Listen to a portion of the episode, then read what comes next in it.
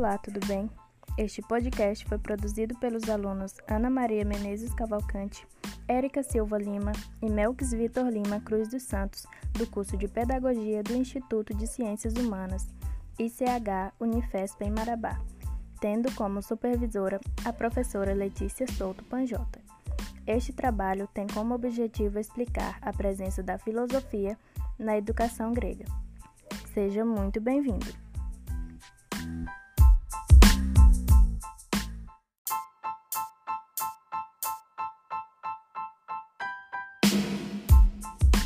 Primeiramente, iremos falar sobre as duas escolas pioneiras na Grécia, Esparta e Atena. Esparta era baseada no conformismo e no etatismo. Já Atena era concebida na paideia, que era uma coisa mais livre, mais cheia de experiência e que alimentava o debate pedagógico durante anos.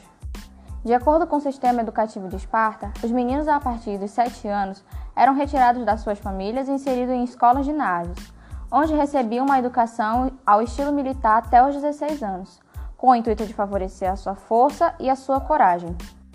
Já em Atenas, adotaram-se um alfabeto totalmente fonético, o que se tornou comum na Grécia, e desenvolveu muito bem os campos da poesia, teatro, história e filosofia. No século V, Atenas exerceu uma grande influência sobre a Grécia, havendo assim uma necessidade de que a população conhecesse a escrita. Com isso, esse fenômeno se espalhou por toda a Grécia, fazendo com que o povo começasse a se dedicar à oratória, filosofia e literatura, ignorando assim o trabalho manual. Em Esparta, na primeira etapa, a educação era dada aos rapazes que iam para a escola e eram instruídos através da leitura, escrita, música e educação física, sob a direção de três instrutores.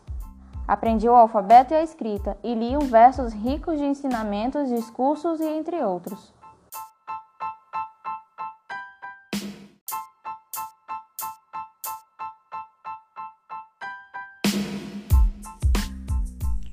Período pré-socrático e os sofistas. O período pré-socrático deu-se do final do século VII ao final do século V a.C quando a filosofia se ocupou fundamentalmente com a origem do mundo e as causas das transformações da natureza.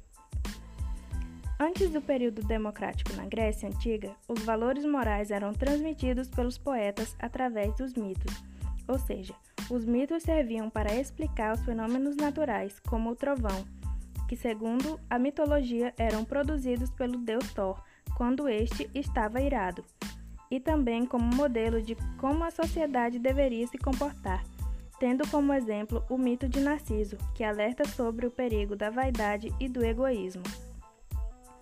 Com a chegada da democracia, foi preciso preparar os jovens homens para falar em público, debater, a persuadir com sua eloquência. Então, os sofistas entram em cena ao ensiná-los a retórica, para que fossem capazes de usar a dialética a seu favor mesmo que faltando com a verdade, a fim de deterem o poder para a realização de seus interesses.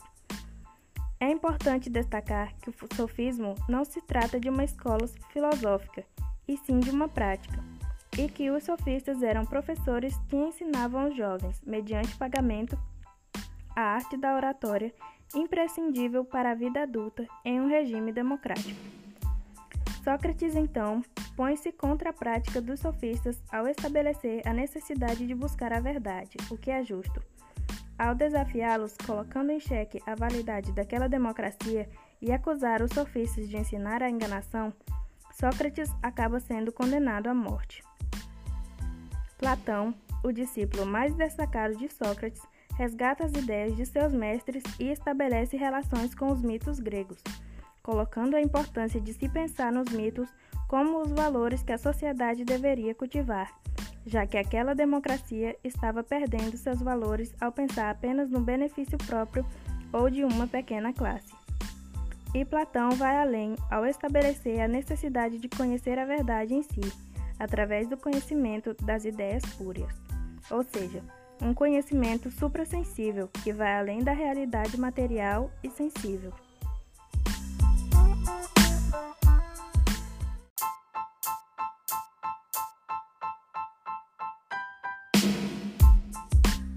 Pois bem, dando continuidade, agora irei abordar sobre a questão da paideia e logo depois a questão do helenismo. A origem grega do conceito de paideia é entendida como a busca do sentido de uma teoria consciente da educação e do agir do homem em sociedade. Permanece como um ideal arquetípico para a filosofia. Em sua constituição histórica, a filosofia tematiza de diversas maneiras e em diferentes tradições sistêmicas esta problemática fundante.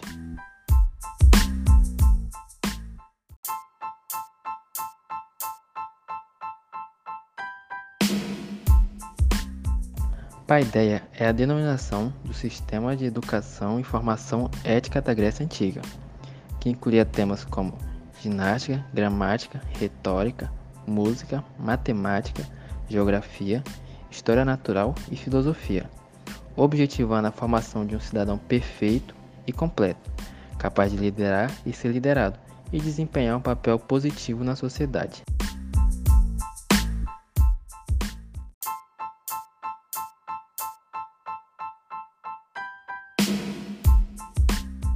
Então, como eu já tinha dito antes, agora irei abordar sobre a questão do helenismo. No final do século IV a.C., inicia-se a decadência das cidades-estados gregos, assim como a sua autonomia. E a força cultural helênica se funde à das civilizações que a dominam, se universaliza e converte-se em helenistas. Nesse período, a antiga paideia torna-se enciclopédia, ou seja, educação geral consistindo na ampla gama de conhecimentos exigidos na formação do homem, culto diminuindo ainda mais os aspectos físico e estéticos.